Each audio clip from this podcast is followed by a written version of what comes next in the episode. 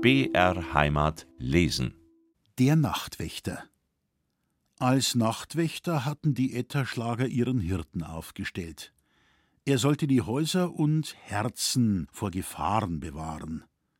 Schon um zehn Uhr nachts trug er seine Laterne und seinen eigenartigen Spieß durch das Dorf und rief Meine Herren und Bauern, lasst's euch sagen, der Hammer und Uhr haben Zähne geschlagen.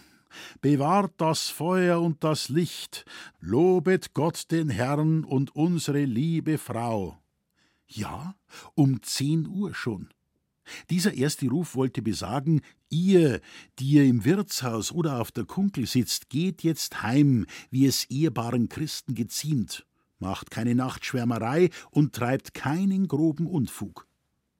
Die Mahnung auf das Feuer acht zu geben, war in Etterschlag sehr angebracht, denn da gab es alte Häuser und junge Herzen, die sehr leicht Feuer fingen. Die Wacht war häufig, besonders an Sonntagen, nicht nur einfach, sondern oft zwei- und dreifach, ohne dass der Hirte es wusste. Mancher Bauernbursche kam sogar mit einer Leiter, lehnte sie an eine Mauer und stieg zu einem Fenster empor, um hineinzusehen, ob es drinnen nicht brennt. Solche Nachsicht hinter dem Rücken des Hirten machten sich die Dorfburschen oft streitig, und mancher kam rasch vom Fenster herunter, ohne dass er die Leitersprossen benützt hätte. Dieser Eifer machte nun allerdings im Dorfe immer einiges Aufsehen, und man fand bald darauf an einem Morgen von der Stelle, wo einer vom Fenster heruntergeflogen war, bis zum Hause, in dem der Heruntergeflogene seine regelmäßige Unterkunft hatte, mit Spreu eine schmale Straße gestreut. Solche Straßen interessierten die Etterschlager sehr, und man machte tagelang allerlei Witze.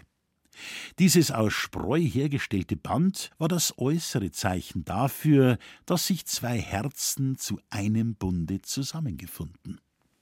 Bauernhochzeit. Derselbe trat manchmal in Form einer größeren oder kleineren Bauernhochzeit in Erscheinung. Schon einige Wochen vor der Hochzeit trat der Hochzeitslader in Festkleidern, Brust und Stock mit bunten Bändern geschmückt seine Rundreise bei den nahen Verwandten des Hochzeiters und der Hochzeiterin an.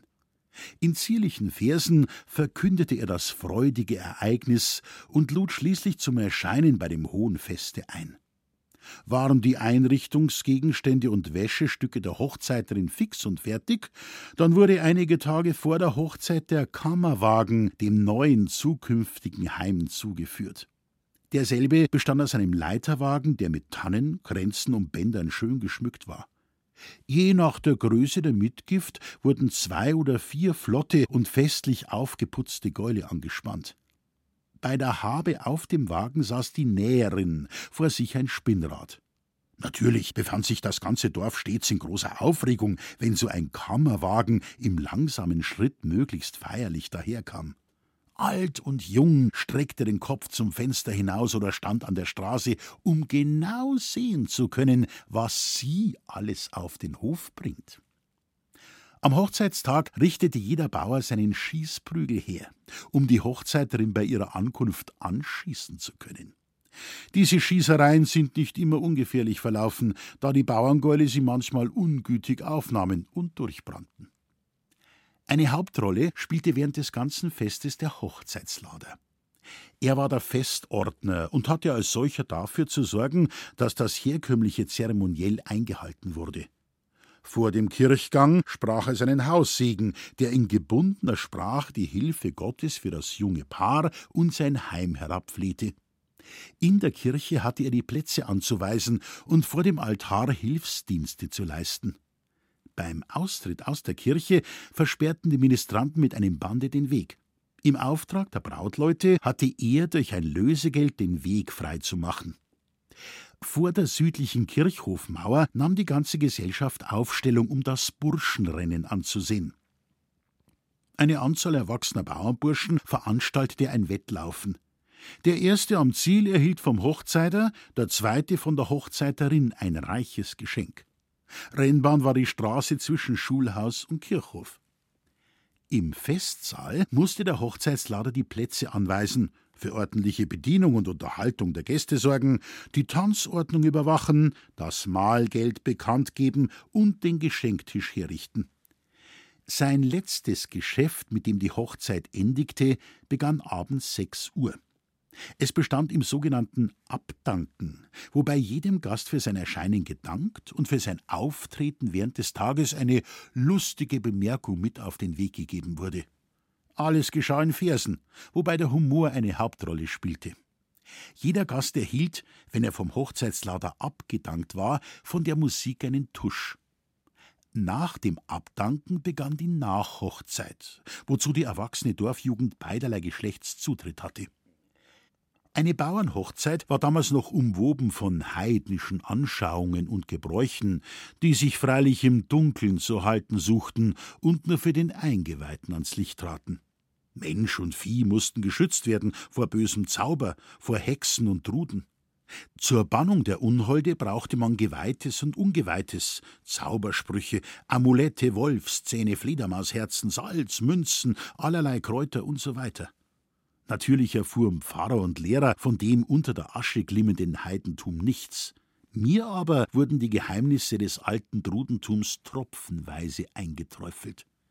Freilich, es gab auch in Etterschlag schon Bauern, die im Wirtshaus über den dummen Aberglauben lachten.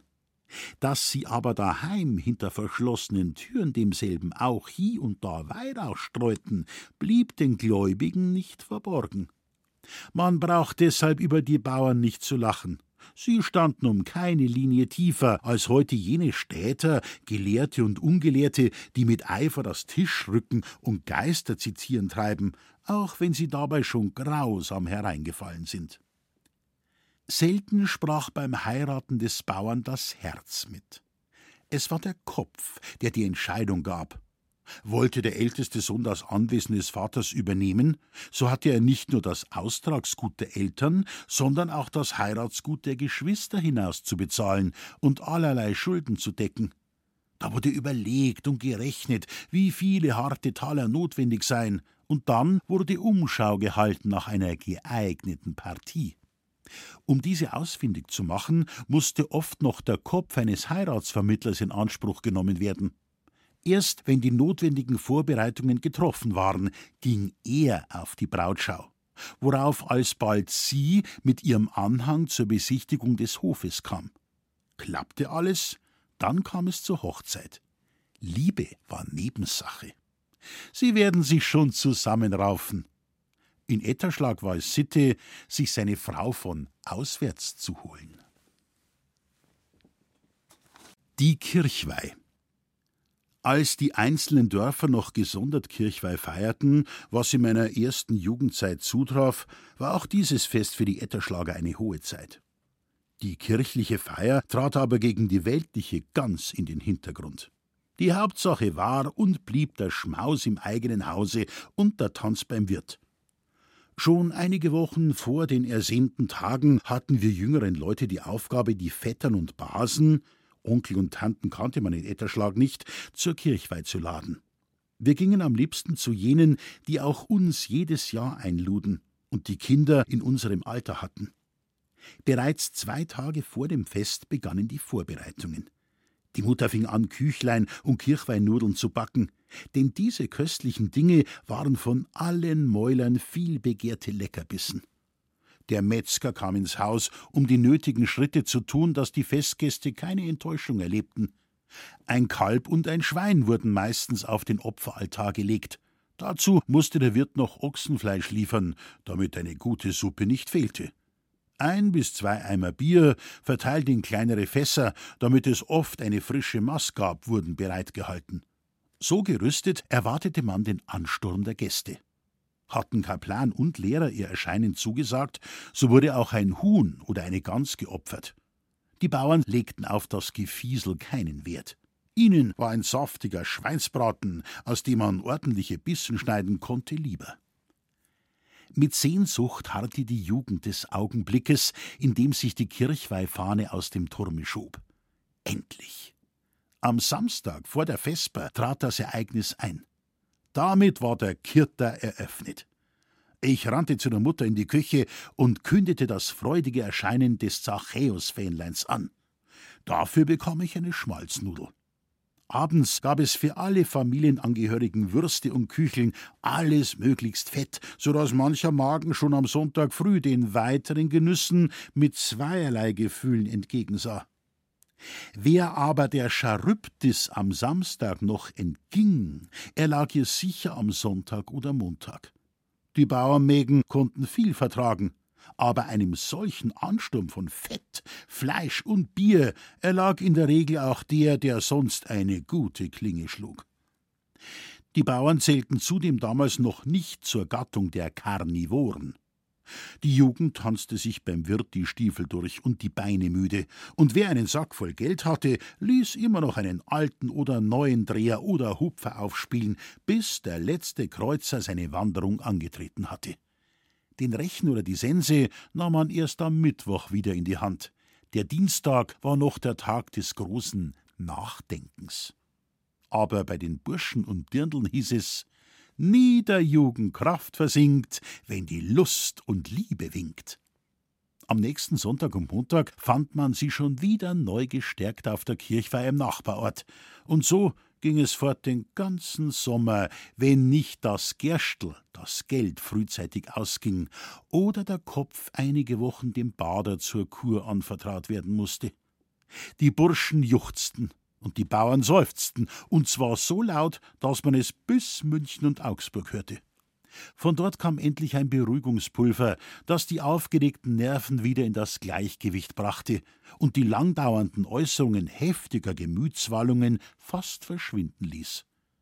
Alle Kirchweihfeste in der Münchner und Augsburger Diözese wurden auf den dritten Sonntag im Oktober verlegt, und die Bauern wurden vom Pfarrer auf der Kanzel vom Bürgermeister nach dem Hochamte vor der Kirche dahin aufgeklärt, dass Zachäus den Herrn nur einmal, und zwar in seinem eigenen Hause, bewirtete, und dass es für die Bauern und deren Gesinde besser sei, Magen, Schuhwerk und Geldbeutel zu schonen und den Überschuss an Kraft in Feld und Flur zu verpuffen.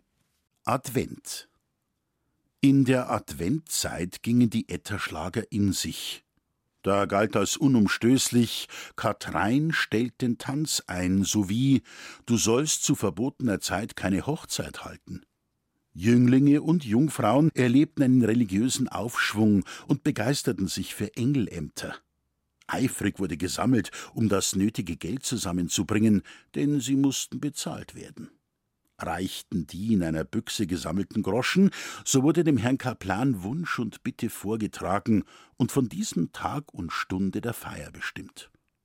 Die Zusage war aber oft leichter als die Ausführung, denn um diese Zeit bedachte der heilige Petrus, der nach der Meinung der Bauern das Wetter macht, die schwäbisch-bayerische Hochebene sehr häufig schon mit recht ansehnlichen Schneemassen, durch die man von Wessling nach Etterschlag nicht immer gerne und leicht wartete.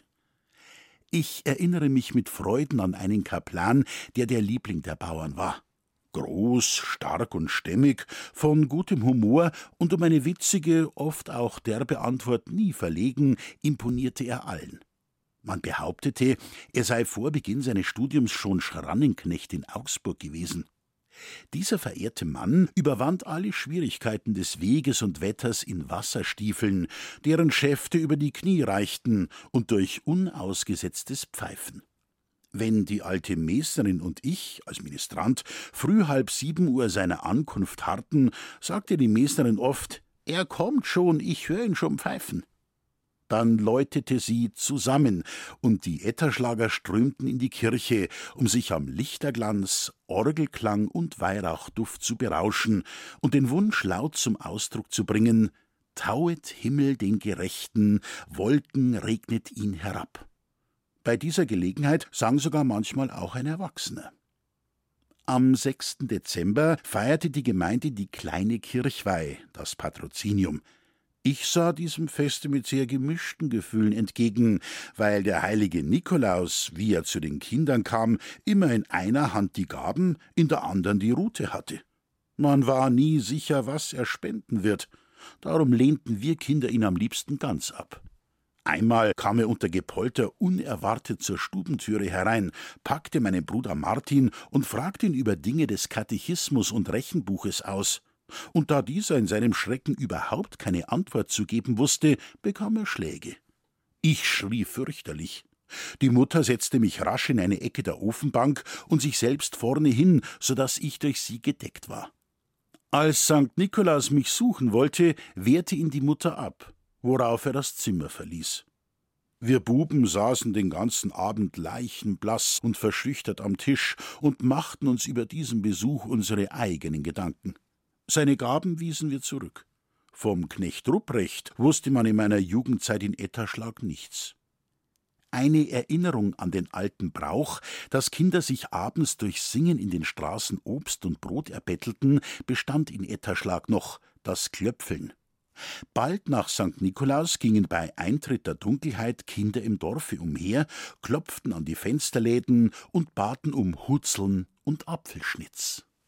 Die Weihnachtszeit sehr verschieden von der Gegenwart gestaltete sich in meiner Jugend das Weihnachtsfest für die Kinder Etterschlags.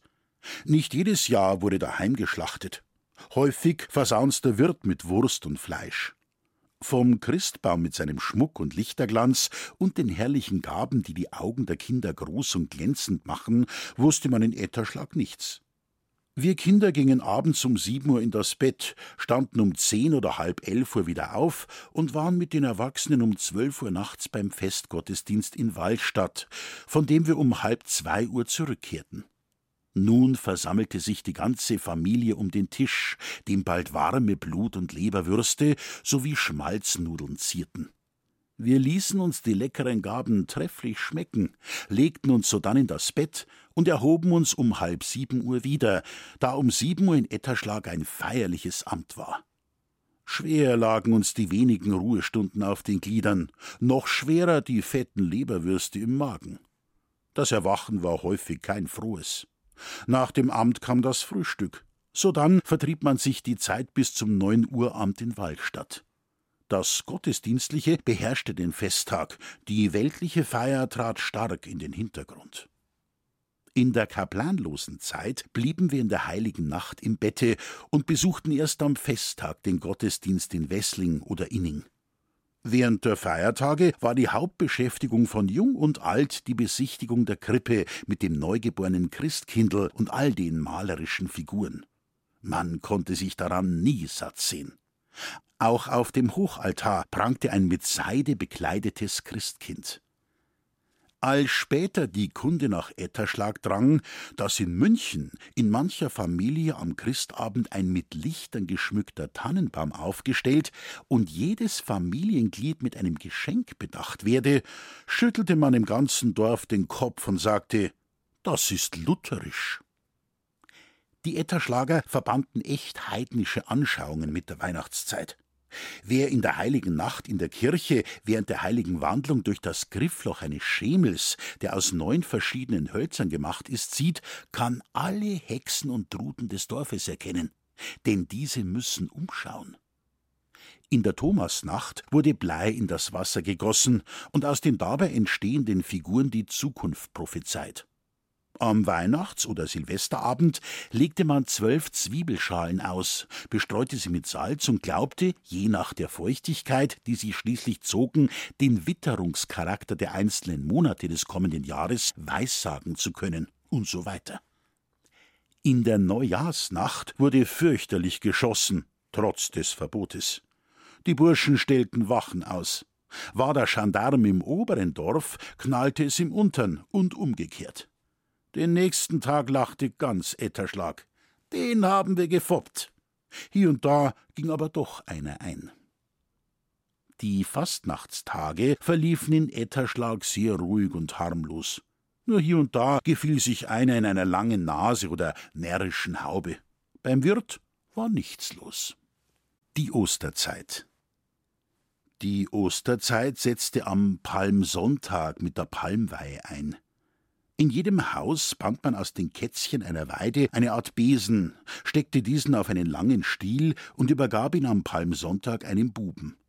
Dieser marschierte mit anderen zu einer kleinen Schar vereinigt nach Wallstadt, wo sich die Wallstatter anschlossen. Schon vor dem Zusammenläuten fand der etwas stürmische Einzug in der Kirche statt, wo alles dem Speisegitter zustrebte. Jeder Bub streckte seine Palmkatzeln so weit als möglich in die Höhe, und wer mit dem längsten Stiel den längsten Arm verband, war Triumphator. Vor dem Speisgitter kam es nicht selten zu einer kleinen Keilerei, denn jeder glaubte, je näher am Geistlichen, desto größer der Anteil an der Weihe. Waren Weih und Gottesdienst vorüber, zog jeder mit stolzem Bewusstsein seiner Heimstätte zu. Daheim löste jedermann ein Kätzchen los und verschluckte es. Das trieb die bösen Geister aus dem Leibe und brachte während des Jahres Glück und Segen. Der Palmkatzelbesen erhielt in der Stube über dem Kruzifix seinen dauernden Platz. Bei scharfen Gewittern wurde ein Kätzchen dem Feuer übergeben, damit die mit dem Rauche aufsteigende Weihe die Wetterhexen banne. Auch kranken Tieren mischte man einige Palmkätzchen in das Futter. Am schmerzhaften Freitag feierten schlicht und einfach, ohne jedes Gepränge, die Zwölfjährigen das Fest der ersten heiligen Kommunion. Nachmittags führte sie der Kaplan irgendwohin spazieren. Während der Kartage war in Etterschlag niemals Gottesdienst. Um dem Namen Gründonnerstag gerecht zu werden, machte man eine Suppe aus allerlei Grünzeug oder buggrüne Krapfen. Im Allgemeinen aber tat man sich Abbruch und enthielt sich wie auch am Karfreitag und Karsamstag der Fleischspeisen. Nur einzelne Bauern und Bäuerinnen konnten am Kar-Samstag abends den Fleisch- oder Wursttöpfen nicht mehr widerstehen. Am Abend des Gründonnerstages veranstalteten einige besonders fromme eine Feldprozession zum westlich vom Dorf aufgestellten Feldkreuz. Am Karfreitagvormittag eilte die schulpflichtige Jugend nach Wessling, um sich die kirchlichen Zeremonien anzusehen, war aber mittags wieder daheim. Die Erwachsenen gingen zum größten Teil ihrer Arbeit nach, und ich erinnere mich, dass die Bauern sogar geackert haben. Nachmittags besuchte jedermann das in der Dorfkirche von der Mesnerin und den Ministranten aufgerichtete heilige Grab mit farbigen Glaskugeln, hinter denen Öllämpchen standen. Ein heiliges Grab ohne diese Kugeln konnten sich die Bauern nicht denken.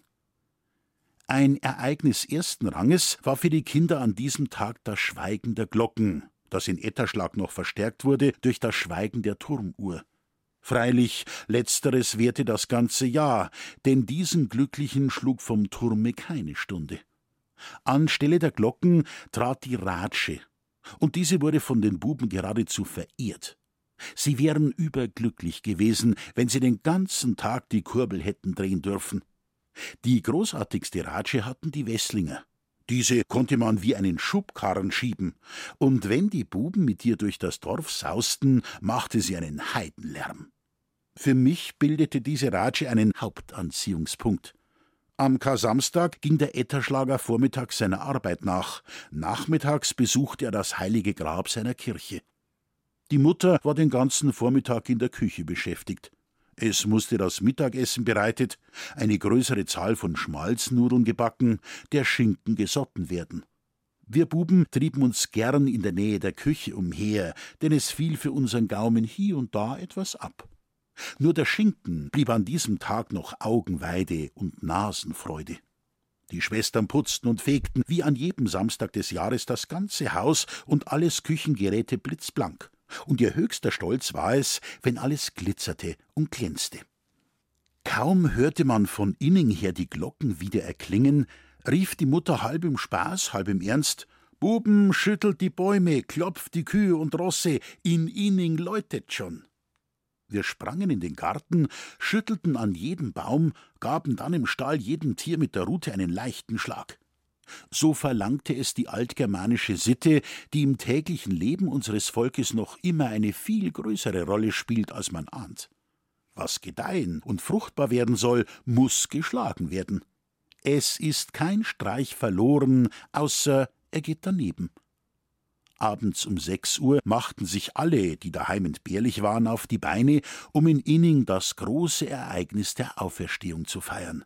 Dort hatten sie ein prächtiges heiliges Grab, und wenn der Ruf erscholl Christus ist erstanden, da stieg der Heiland aus dem Grab empor, groß, mächtig, majestätisch, mit einer Fahne in der linken Hand, von Lichtern und leuchtenden Kugeln in Blau, Rot, Gelb und Grün umgeben. Alles streckte den Hals, die Buben stiegen auf die Bänke, um den glorreich Erstandenen von unten herauf kommen zu sehen. Das war eine Pracht, die auf dem ganzen Heimweg besprochen wurde. Nur einmal erregte auf dem Wege nach Etterschlag etwas ganz anderes meine Seele. Als wir nämlich aus der Kirche traten, stand südlich von Inning ein mächtiges Gewitter. Diese schob sich unter unausgesetztem Blitzen und Grollen langsam nach Osten. Ich rannte wie besessen an allen Etterschlagern vorbei, die vor mir aus der Kirche gegangen waren. Viele lachten mich aus. Ich aber dachte, lacht nur, daheim ist daheim. Nach und nach entwickelte sich die wunderbare und mich bis ins Innerste erschütternde Himmelserscheinung so großartig, dass der ganze weitere Heimweg ständig taghell beleuchtet war und das dumpfe Rollen und Grollen keine Unterbrechung mehr erlitt. Das war eine Auferstehungshymne, wie ich sie später nie mehr erlebte. Groß und überwältigend ist Gott in seinen Werken. Das Gewitter blieb aber immer südlich der Straße, und so kam ich trocken und heil nach Hause. An die Kartage knüpft sich ein anderes Ereignis, das mein Fühlen und Denken unerwartet in andere Bahnen lenkte. Veranlassung gab der Hahn, das Wetter- und Wahrzeichen der Etterschlager. Schon die alten Germanen verehrten ihn als einen heiligen Vogel, der vor Gefahren warnt und Haus und Heim beschützt. Sie räumten ihm daher eine bevorzugte Stellung auf dem Hausdach ein. Auch bei den Etterschlagern spielte er in meiner Jugend eine große Rolle. Hoch droben auf dem Knopf des Kirchturmes stand er stolz und stark. Da hielt er aus und drehte sich selbstbewusst im Kreise, ob der milde Zephyr ihn mit Blumenduft umfächelte oder ob die finsteren Geister der Luft ihn mit Schnee und Eis bewarfen. Er war unentwegt der Freund und Gabenspender. Und spürt man früh dem Wetter nach, man schaut hinauf zum Hahn aufs Dach. Und stehst du durstig vor dem Fass, verzapft der Hahn dir köstlich nass. Bedroht der Feind dir Hof und Haus, dann knackt der Hahn und bläst ihn aus. Zu Ostern steigt der Hahn ins Nest und legt das rote Ei zum Fest. Und gerade dieses rote Ei machte mich zum ungläubigen Thomas. Es war an einem freundlichen Kartag. Die Mutter stand in der Küche, mein Bruder Martin dabei. Ich steuerte durch den Hausgang der Küche zu. Als sie mich kommen hörten, sagte die Mutter zu meinem Bruder laut: Geht mitsammen in den Garten, dort hat gewiss der Gockel schon ein rotes Ei gelegt. Martin nahm mich am Arm und zog mich in den Garten. Ich widerstrebte nicht lange, denn ich war auf das Wunder, an das ich noch fest glaubte, sehr gespannt. Im Garten war ein schönes Nest mit Moos ausgepolstert und mit Stäbchen umzäunt. Mitten im Nest lag ein rotes Ei. Freudestrahlend stürzte ich darauf los, packte es und rannte der Küche zu, um den köstlichen Fund der Mutter zu zeigen. Bruder Martin aber sprang mir vor, stellte sich in die Küchentür und spreizte die Arme aus, so dass mir der Eingang versperrt war. Ich aber schlüpfte unter seinem Arm durch und stand im Nu in der Küche. Da stand auch die Mutter, und zwar am offenen Herdfeuer. Vor ihr waren am Feuer einige Töpfe, mit denen sie sich zu schaffen machte. Da sie mir den Rücken zuwendete, kam ich, ohne dass sie mich bemerkte, zum Herde und guckte in die Töpfe. Darin lagen Eier, die gerade gefärbt wurden. Eine Schüssel, die daneben stand, nahm die fertigen auf. Ich stutzte, fasste mich aber schnell und sagte: So, so, das ist der Gockel, der die Eier legt. Ihr habt mich angelogen.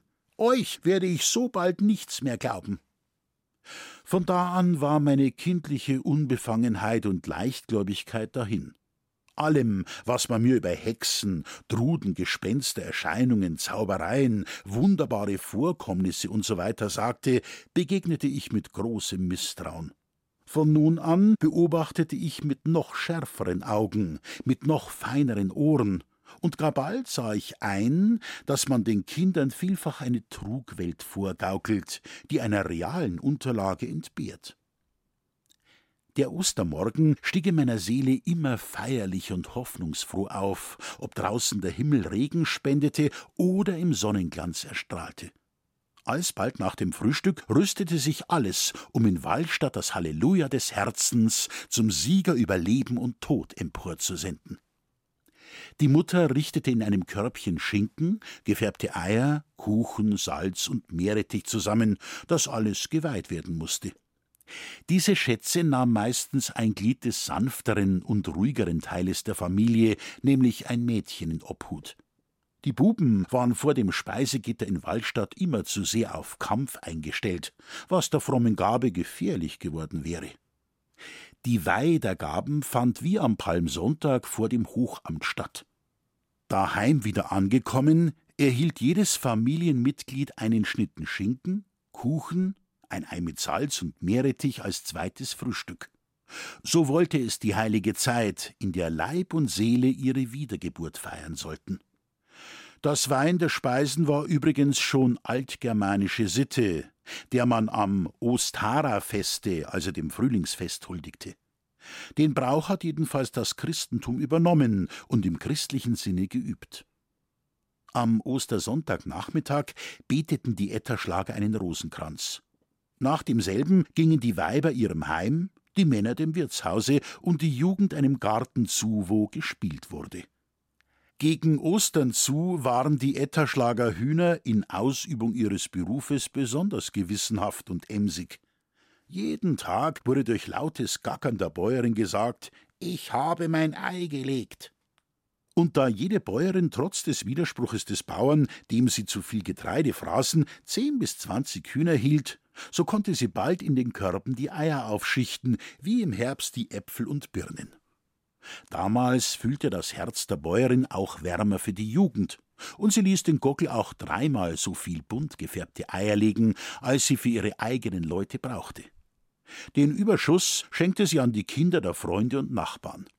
Der Wert der Eier war nicht gar groß, man erhielt fünf oder sechs um einen Batzen, also vier Kreuzer.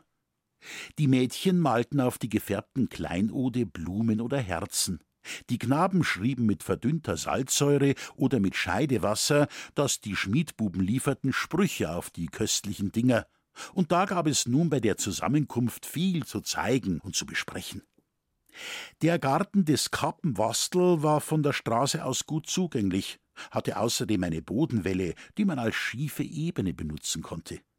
Auf dieser steckten die Buben zwei lange Weidenruten mit dem dicken Ende nebeneinander in den Boden, knickten sie ab und befestigten die übrigen Teile so auf dem Rasen, dass dadurch ein Geleise für rollende Eier entstand. Nun ging das Eierkugeln los. Einer nach dem anderen ließ sein Ei über die schiefe Ebene rollen. Jedes musste da liegen bleiben, wo es seinen Lauf beendete. Berührte ein nachrollendes Ei ein festgelegtes, so war letzteres gewonnen. Da hieß es viele Eier in die Tasche stecken, denn man verlor oft eine hübsche Anzahl an einem Nachmittag. Ein zweites Eierspiel war das Pecken. Zwei Buben stießen die Spitzen ihrer Eier gegeneinander. Das Brechende war an den Gegner verloren. Bei diesem Spiel kamen schon allerlei Kniffe zur Anwendung, so dass es nicht immer ganz gerecht zuging. Dann gab es Streit und Fausthiebe. Ein drittes Spiel war das Eiertragen oder Eierlaufen. Einer nach dem anderen musste sein Ei auf einem ziemlich flachen Kochlöffel in beschleunigtem Tempo eine Wegstrecke tragen, die viel Bodenunebenheiten bot. Das herabfallende Ei gehörte jenen, die das ihre an das Ziel brachten. Es wurde von den Siegern verlost.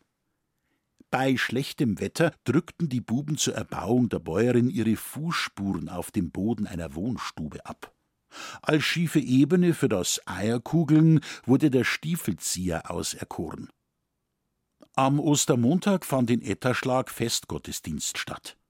Der Nachmittag verlief wie am Sonntag, nur zogen, wenn der Himmel Osterstimmung zeigte, viele vor, nach Emmaus zu gehen, um dort bei Freunden und Bekannten oder auch beim Dorfwirt das bereitgestellte Osterei zu verzehren. Der weiße Sonntag bot in Etterschlag nichts von Bedeutung, denn die Osterpflicht hatte Jung und Alt bereits vor Ostern erfüllt. Wer sich nach Ostern dem Beichtstuhl näherte, wurde halb und halb zu den Rossdieben gerechnet. Der Bauer hängt viel zu stark von unserem Herrgott ab. Darum schielt er mit einem Auge immer auf ihn, wenn auch das andere oft sehr daneben geht.